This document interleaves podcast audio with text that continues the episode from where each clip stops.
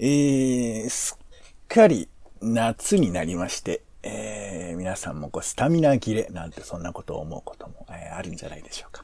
えーそんな時にですね、やっぱりこう、食文化にたどり着く、まあよくある話でございますけれども、えーそんな時に食べたくなるのがやっぱりうなぎでございますわね。えーうなぎと申しましたら、やっぱり皆さん気になるのは、土曜の牛の日。ね。土曜、あ、もしもし？はい。あれ？あれ？オレンジさん？あれ？あれ？あれ？こっち、んあれ？聞こえちゃってます？ごめんなさい。あの、今落語聞いてるつもりだったんですけど、ごめんなさい。あそうですか。はい僕、あの、はい。はい、聞こえないかなと思って、ちょっとブツブツつぶやいちゃったんですけど。すいません、なんか、ちょっと、機嫌が悪くなったんでやめますけども。あれを、あれをやりたかったんですよ。あの、タイガードラゴンで、タイガードラゴンで、はいおみとしのりさんが、あの、あ、あいいね、なんとかだね、って、この作品名を言うやつをちょっとやりたかったんで、こっちでブツブツ言って、うなぎ御章かね、って言ってたんです。すいませんね。すいません。ちょっとタイガードラゴン。予習してなくて。聞こえないじゃないですか、タイガードラゴンだと。はい、すいません。いやいやいや、そういうわけでですね、まあ皆さんよかが、いや、あのー土曜の牛の日というね、まあ日がありまして、はいはいはい。これはもう、落語じゃないんだな。はい。ね、土曜日、うんえー明日日曜日だなーっつって、調子に乗ってこう、うなぎでも食うかなっつって、うなぎ食おうと思ったら、あ、なんか隣、こんなとこにいきなりステーキあるじゃん。やっぱ、ステーキ食べちゃおうかっつって、えーステーキを食べちゃうことでおなじみの土曜の牛の日ですけども、のそれで。えーまあね、牛もいいんですよ。うがついてるんで。そうなんだ。そう。ちなみに土曜の牛の日どういう意味か、ちょっと改めてご説明しますと、うん土曜っていうのはち、ゃんのやつだね。はい。そうそう。まあ、平川源内がね、言ったって言われてますけど、なんかあのー何季節の変わり目っていうのが、まあ、日本ですから、四季ですから、あるわけですけど、えー立春とかあるじゃん。うんうん。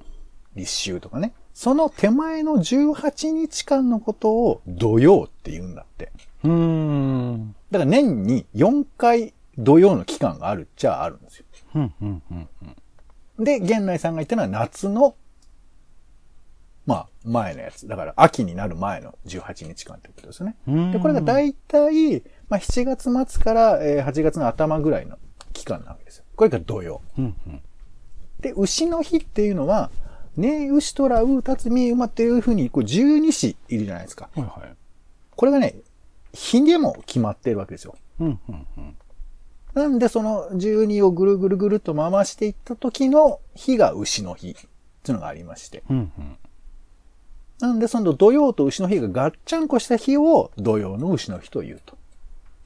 それは、えっ、と、なぜその日に？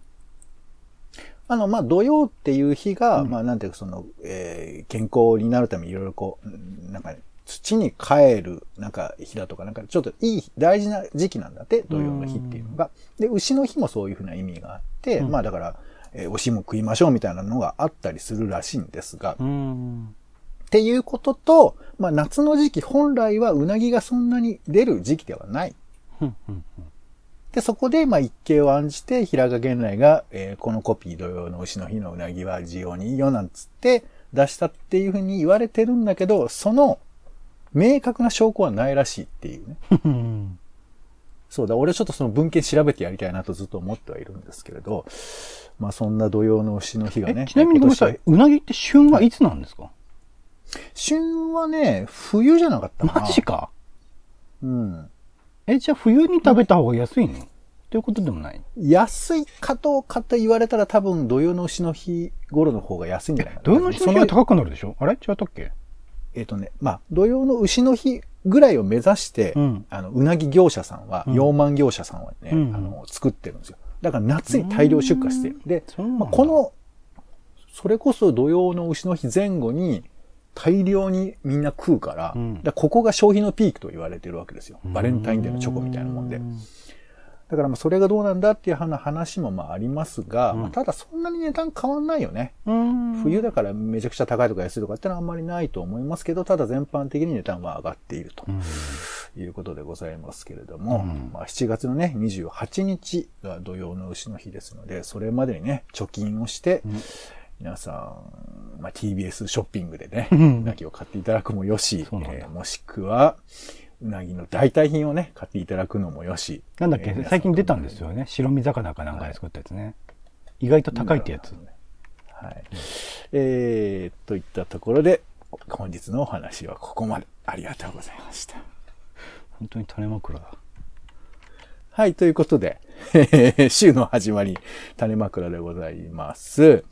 はい、友達職場、夫婦のちょっとした雑談から仕事のヒント、えー、ツイッターのネタの種など、直接役には立たないけれど、あなたの記憶の扉を押すことができるようなラジオを目指して、種ラジは世の中のいろんな種を探しております。はい、お相手はカルチャー中毒者のオレンジさんとど、うもお天気散歩人のポンでございます。よろしくお願いいたします。お願いします。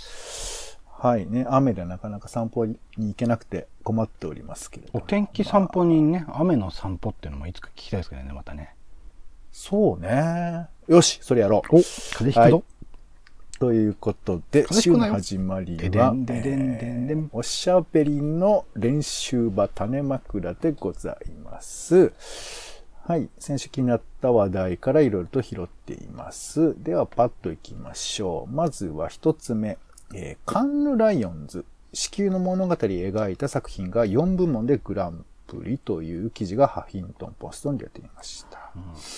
それから、えー TBS ラジオ。長時間イヤフォンで聞いても疲れない音色に、これね、音色が、あの、ラジコの音色が機械を通して新しくなったっていう、うんえーそういう意味ですね。それから3番目、Spotify 日本でスタジオ解説、ポッドキャスト強化の狙いを語るということですね。はい。サウンドアップなんて話も出てまいりました。そして4番目、えーサイボーズ社長ら敗訴。最高裁、夫婦別姓の訴え退けるというニュースが、えー各紙で出てますね。そして5番目、エクセル世界大会も登場。今改めて考える e スポーツとは何か。エクセルで競うというですね、大会が6月8日に行われたそうなんですよ。財務処理の腕を競うイベント。んこれはね、e スポーツなのかどうかっていう記事が出てました。はい。そして6番目、えー凍結乾燥の精子、宇宙で200人、200年保存可能という山梨大学のニュースが出ていました。宇宙空間で保存をえー数年していたものを地球に持ってきて、それをまあ受精するとちゃんとマウスが生まれたというニュースですね。はい。それから、えー、7番目。新幹線の公衆電話、携帯に押され終着ということで、6月の30日に、えー新幹線の公衆電話が終了したというニュースです。そして8番目、えー、官房長官ら政権幹部が愛用、仮面ライダーマスクの正体はということで、ある特徴的なマスクがどこかで売られているかっていうふうなことを調べた記事ですね。9番目、えー日本最古じゃなかった、正直に言うべきかどうしようっていうね、あの時計台が一番古かったっていうふうにずっと掲示してたんだけど、実はそうじゃなかったことが分かっちゃったっていう、そういう記事ですね。そして10番目、白身魚で作ったほぼうなぎ、今年も発売。完全うなぎフリーにというですね。えー金鉄デリカフーズが出した、えーほぼうなぎのですね、えー記事が出ておりましたと。はい、という10項目ありますが、オレンジさん気になったの何かありますか？さっきの枕につなげてね、この話してくれてよかったんですけど、ほぼうなぎの話をしてくださいよ。はい。まあ、これね、あの、毎年出てくるんですよ。うんえーまあ、うなぎが、その、絶滅危惧種に、まあ、なってしまったうんためですけども、まあ、うなぎをそのまま食べてもいいんだろうか、みたいな、なんかそんな話がありまして。で、一時は、ナマズが代替品になるっていう話がうんありまして。うん。はい。えーただ、まあ、そのね、えっ、と、綺麗な水で育てると、えー、ナマズがうなぎの代わりになるんじゃないかって話。近畿大とかがね、ね企画やってたんですどこだっけイオンかなんかで販売しましたよね。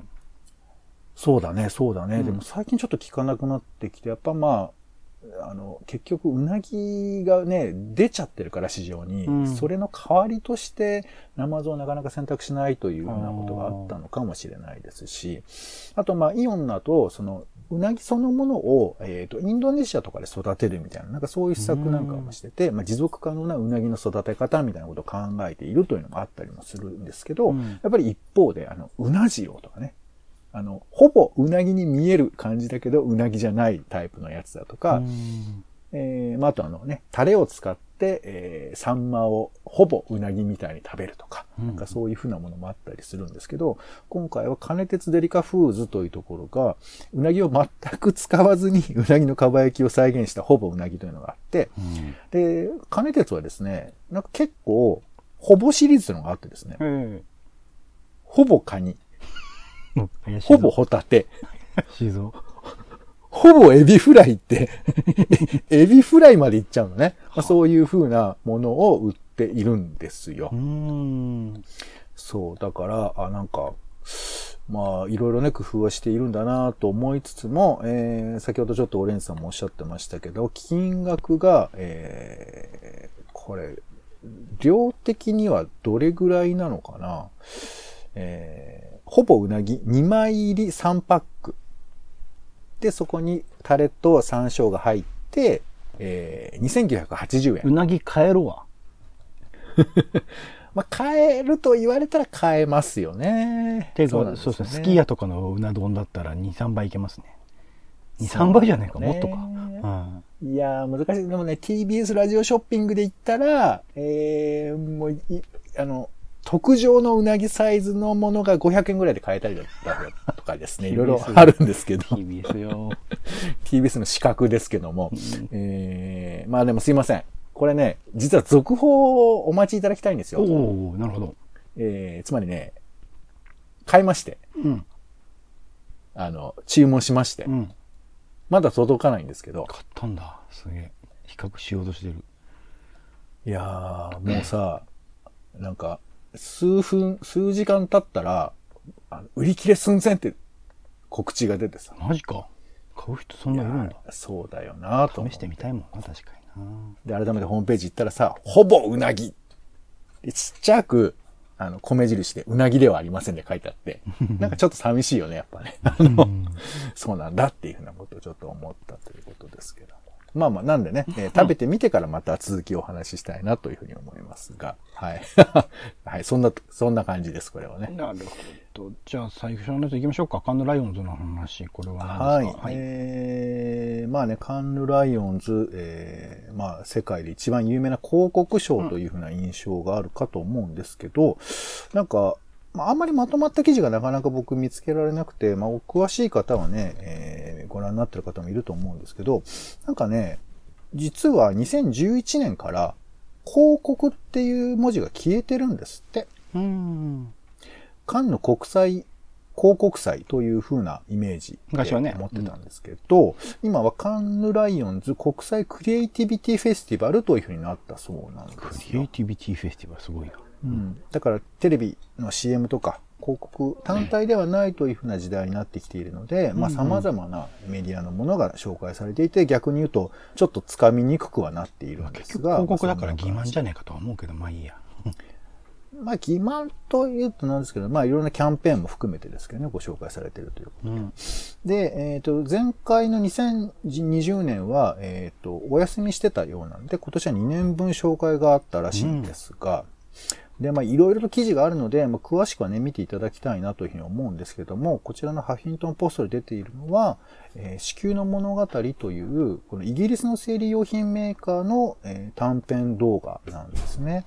で、まあ、これ見ていただいた方がいいのかなと思うんですけど、あの、女性が、まあ、生理にどういうふうに、こう、日々苦しんでいるか、まあ、生理だとか、あの、性に関することでですね、大変なことがいろいろあるというのを、アニメーションなどを交えて紹介している、まあ、映像でして、あのーやっぱりね、こういうちょっとこう、啓蒙みたいな動画ってなかなか日本でこれ、そもそもどういうところで流れてるのかなっていう気もまあ、知りたいなとは思ったりはするんですけれど、まあ、これ見ると、やっぱりこう、日々女性が、まあ、これ男性も当然出てくるんですけど、どういうふうな時に痛みを感じたりだとか、まあこれ本当に人それぞれだから10波人からげにはできないんですけれど、まあそういうのを映像という形でシチュエーションを紹介していくというふうな映像で、うん、なかなか面白いなと思うんです。未だにやっぱりね、こう、例えば僕は男性ですから子宮についての知識というのが、まあ、調べてる人に比べるとやっぱりなかったりするんですけど、こういう、まあ、印象深いものを見ることで、まあ、ちょっと取っかかりにはなるのかななんて思ったりはするんですね。うんうん、で、やっぱ CM でできることとか、その、こういう、まあ、あくまでこれは、えっ、ー、と、生理用品メーカーのキャンペーンというか、その、ブランドイメージみたいなものの訴求ではあるんだけれど、まあ、様々な形で、えー、知識だとか、あと感情を促すことができるという意味では、まだその、この、まあ、カンヌクリエイティビティフェスティバルの意味というのはあるし、そういうもので表現することの意味も、あの、映画作品とかってあの、テレビドラマっていう風な形じゃなくても、ドキュメンタリーという形じゃなくても、これも本当に数分の動画だったりするので、結構できることあるのかなと思ったりするんですけど、うん、オレンジさんいかがですか？なんかもうこういうの、まあ日本におけるそのテレビ広告とか、いわゆる広告ってもう本当に邪魔なものでしかなくなっているというか、なんか、うん、広告単体でそれでプラスになってることってあまりないような気はしてるんだけど、こういうね、キャンペーン的なものであるとか、いろいろと考えさせてくれるようなきっかけになるような映像というものは、すごく大事なものだと思うので、なんかでも広告っていうところとは、これは意図的に分けた方がいいんじゃないかな。その間の国際広告祭を広告祭で残しておいて、なんか別の枠組みでのものとしてやってった方がいいのではないかなっていう感じはありますかね。うんまあ、ちょっとね、この難しいのは、あの、持続可能な開発目標、SDGs っていう言葉がありますけど、うん、これ非常に、まあ、当たり前ですけど、逆の話をしてんだよね。持続、持続可能なって言ってんのに、開発目標って言ってるわけだから、うん、片方で守りながら片方で進めるみたいなことを言ってるわけですよ。うんうんこれ言葉面だけ聞いたら不思議なんだけど、でもやっぱり僕らは経済という活動とか物を売るとか買うとかっていう消費っていう、まあ枠組みを持ちながら、環境のことを考えるとか人間のことを考える。これ両方やっぱりやんないと100%どっちかにするってことは、まあ実際の生活上はできないわけじゃん。うん、だから広告ってっていうか、まあ、物を売ってください、買ってくださいとか、そのアピールするってことを一切やめるべきだとか。まあ、言うことは簡単だけど、でも実際自分がもうね、例えばこれラジオも聞いてくださいって言ってツイッターでちょっと訴求してることも、邪魔だよって言われたらそれは邪魔かもしれないわけで。なんかこう、その辺の難しくはあるんだけれど、やっぱり看板出すことの合理性と、それのプラスアルファの社会的価値みたいなものが同居できるようなものとして、まあ、広告だけじゃなくて、ウェブのね、コンテンツとかそういうものも含めて、まだ可能性があるのかなと思ったりはするんですけども。なんか、あの、ナイキの CM とか見てると、なんか言ってることは正しいけど実態伴ってねえじゃんみたいなことにちょいちょいあったりとかして、なんかああいう CM とかなんかメッセージ性を伝えたい映像を作るなら、か全くブランドの名前を出さずにやった方がかっこいいんじゃねえかなとは思ったりしますかね。実際、いろいろと調べてみて、あれこれ実はナイキだったんじゃんみたいなことの方がなんかいいんじゃねえかなとか思っちゃいますけどね。まあそうね、隠したら隠したで文句を言う人もいるし、言ったら言ったで欺瞞だって言われるし、なかなかまあ難しいですけどね。うんはい。まあ、そんなわけで、ちょっとね、えー、広告賞ではもうもはやありませんが、えー、カンドライオンズについてちょっとね、調べてみてもいいのかなと思いました。音声メディア周り、サービス周りどうです ?TBS ラジオの話、Spotify の話ありますが。はい、えっ、ー、と、まずは Spotify の方行きましょうか。えっ、ー、と、Spotify の方、まあまあ、えっ、ー、と、Amazon も含めてですけど、やっぱ、ポッドキャストについて力を入れていこうっていうようなニュースが結構いろいろ出てて、出てて、うん、その中で Spotify もなんかこれ会見みたいなのをしたらしくて、うんえー、まあ、世界中で聞いてる人が非常に増えていますよ。特にアメリカなんか増えていますよっていう中で、まあ、日本も音声コンテンツが非常に今、えー、熱くなっていると。で、ここで、えー、紹介されているサウンドアップっていうのは、えー、なんか、えー、小泉京子さんのコンテンツだとか最近いろいろ増えているんですけはいど、本当の小泉さんまあ、そんな中で、えー女性音声クリエイターを発掘、育成していこうという企画で、だからこう、男性は実は応募できないんですけど、まあ僕らみたいにね、勝手に喋ってる男は多いでしょうからね。いや、まあ、うん、そこに精査があるのかポッドキャストアワードとか見ても割合圧倒的に男の方が多いですもんね、やっぱね。まあそういうことなのかな。だからまあ、それちょっとはっきりとどうだとは言えないところもありますけど、まあその、せ世界中の、まあ、その女性男性の、まあ、活躍する機会などを考えて、まあそういうことを、あの、裏付けとして、女性に今回はフォーカスを当てたんだというふうに、うんあの、記事には出ていましたの。で、はいそう、まあまあね、えーこれで、えーいい企画になれば、えー独占配信みたいなこともするなんていうふうな、えー流れも書いてありました。でも Spotify ね、公式番組とかうん。日本国内で結構出してるんですけど、最初だからスポンサードして、あのお金出してやってたんですけど途中からお金出さなくなってるらしくて、とある番組僕もすごく好きなあ番組があるんですけどあのとあるクローズドのイベントで予算を縮小したっていう縮小されたっていうそれによって今まではゲスト何人か呼べてたんだけどゲストの数が少なくなってるよね、みたいな話をされてて、うん結構厳しいみたいですよ。まあ、あの、裾野広げようっていう意識はあって、その、いかにしてその、Spotify で聞いてくれる人を増やすかっていう施策を一応、Spotify 的には打ってるんだろうけど、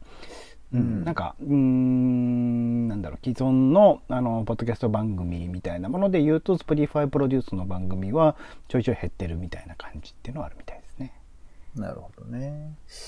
まあ、これもね、先ほどの広告との兼ね合いみたいなこともあるかもしれませんけども、まあ我々は一応ね、ポッドキャストやらせてもらってるんで、やらせてもらってる、やらせてもらってんのかな？いや、ね、場所を借りて、だってやっぱほら、僕らもさ、うん配信する仕組みってのが一番やっぱ頭痛いじゃない？まあね、そうっすね。うん、これはまあ借りてるということにはなりますんでね乗っ。かってんのか。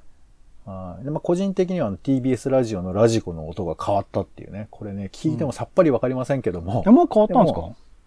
うん、もう7月1日からな。あのね、あの、もともとこれ、まあ、ちょっと話また種類違うんですけど、AM と FM って、まあ、AM の音が悪いって印象あるじゃない。うんうん。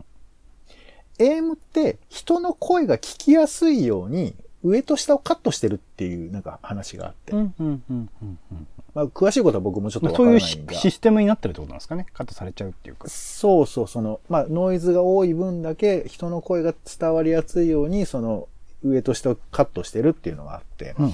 で、今回も多分、それとはまた違う仕組みで、ラジコで聞きやすいように、えー音声を調整したっていうふうなことらしいので、なんか、こういう工夫ができるようになると、なんかこう、配信に心がこう、ちゃんと砕かれてる感じがするので、僕らも、あの、まあ、どうやらあの、ポンが足を引っ張っているらしいんですけども、音質を上げていきたいなと思っておりますけど、マイクをね、はい。何回かリンク送ってるんですけど、なかなか買ってくれないので、はい。マイクを買うといいかな。すいません。申し訳ないです。えーっと、そして、まあちょっと全部言っていくと大変なので、うんえーサイボーズ社長の敗訴はちょっと残念ですよね。婚姻により氏を変えた者は戸籍法上の届け出により戸籍法上の氏を継続して用いることができるの条文を追加するというふうな意見を出していらしたんですけど、まあ、別姓訴えは退けられたと。不思議だよね。不思議選だけど、ね。うん。ね。不思議ですけど、でも理由はある。うん、まあまあ、でもちょっと不作為がね、ちょっとあまりにも向き合ってない感じがちょっと嫌だなという、まあ、ちゃんとこの最高裁でね、えー賛成側ですかね、えー合憲っていう風にした人たちの名前をちゃんと覚えて、次の選挙にね、生かしていければなと思いますけど。うん。まああとやっぱ国会だよね、とにかくね。あの、立法府がちょっと怠慢極まりないというふうに。うんまあ、たいまあ、立法府っていうか、自民党なのかまな。あ、逃げちゃったからね、国会ね。終わっちゃったからね。うんはい。えー、そんなところですかね。ほいほい。はい、えー、気になるニュースありましたら、ブログなどもご覧いただければと思います。はい。では最後に、えー今週の枕な予定です。気になる予定をピックアップしてご紹介します。はい。まず7月4日日曜日は東京都議会選挙の開票がございます。それからアメリカの独立記念日ですね。独立記念日のことをインディペンデンスデイっていうんだね。なんか僕らの中ではね、なんか宇宙人が来そうな日っていうイメージですけどね。まあ、あれもそれを風刺したものなんですけど。うん、まあまあ、そういう意味なんだろうけどね。ちょっとなんか、あの、僕なんかあの、英語全くダメなんで、はーって思ってましたけどね。はい。えー、そして7月5日はビキニスタイルの日。世界で最も小さい水着としてビキニスタイルの水着を発表した。発表の4日前にアメリカが原爆実験を行ったビキニ干渉からその名前が取られたと。これは、どういうね？原爆実験が多分関係なかったんですかね？ビキニ干渉っていう場所があって、それに合わせたいってことだったんですかね、きっとね。そうなんだ。たじゃまたないかな。まってことさすがにだって原爆実験を行ったからそれ取るって、頭おかしいでしょ、ちょっと。頭おかしいってやめてくださいよ。怖いんですか、その言葉。あ、あたおかって言わなきゃいけないんでしたっけ？あたおかでしょ。いやいや、あたおかも俺あんま好きじゃないんだよな。あなんでみんな自由に言ってんだろうね。ね怖いよ、俺は。えー、まあいいです。はい。そして7月6日はカンヌ国際映画祭が始まりますね。はい。それからあと記念日の日ということだそうですよ。うんえーサラダ記念日にちなんで、この日が、あの、記念日の日になったそうですね。うんはい。7月7日は七夕の節句ですね。はい。あと、浴衣の日でもあそうです雨かなまたな。うんえーそして7月10日ですね。10日はウルトラマンの日だそうです。1966年にウルトラマンの放送が開始をされたそうですよ。うんはい。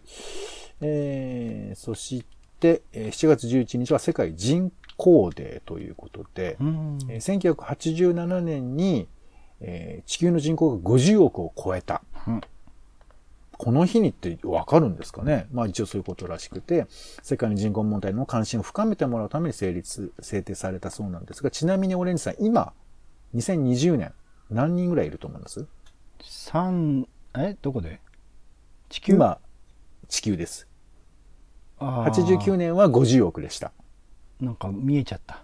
字面が見えちゃってる、見てくださいは80億人ぐらいですかねいやいや、当て、当ててくれるよ。78億人だそうですね。なるほどねはい。えーちなみに昨年度、あ2019年から8000万人増加していて、うんえー日本はね人口が減っていますけども、世界的にはまだ人口は増えているということなん南米とかね。はいスペインとかそうはい。そして、えーブルガリアの総選挙だとか、えー奈良だとかね、北海道、北広島などの選挙なども、えー行われるということになります。さあ、では今週使いたい枕をオレンジさん。ほぼホタテでお願いします はい。あ、うなぎじゃないのね。ほぼホタテってなんだろうなっていう、はい、はい。いや、でもね。じゃあホタテでいいじゃん。っていうホタテそんな高価じゃねえだろうっていうやつなんで。いやいや、ホタテも大変なんだから最近だってあれだよ、ワカメだって取れなくなってきたのよ。ほぼワカメ海苔だ、海苔。ほぼ海苔、で、あとね、そのやっぱり、えー牛とかさ、そういう哺乳類ですら、やっぱこう、水だとか、えー二酸化炭素出すとかで、人工牛作りましょうみたいな話もありますから、だんだん人工のものになっていくんじゃない？世の中。いつの間にかね。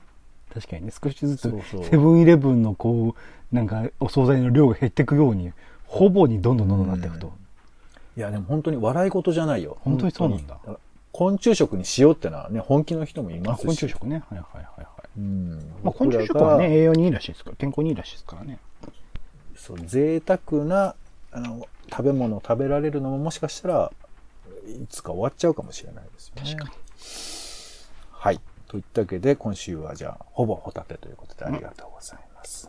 はい。ということで、種枕は以上です。ありがとうございました。うんお相手は、えー今年のうなぎはいつ食べようか悩んでいるうちに夏が終わるかな。えーポンとオレンジでした種ラジ、また。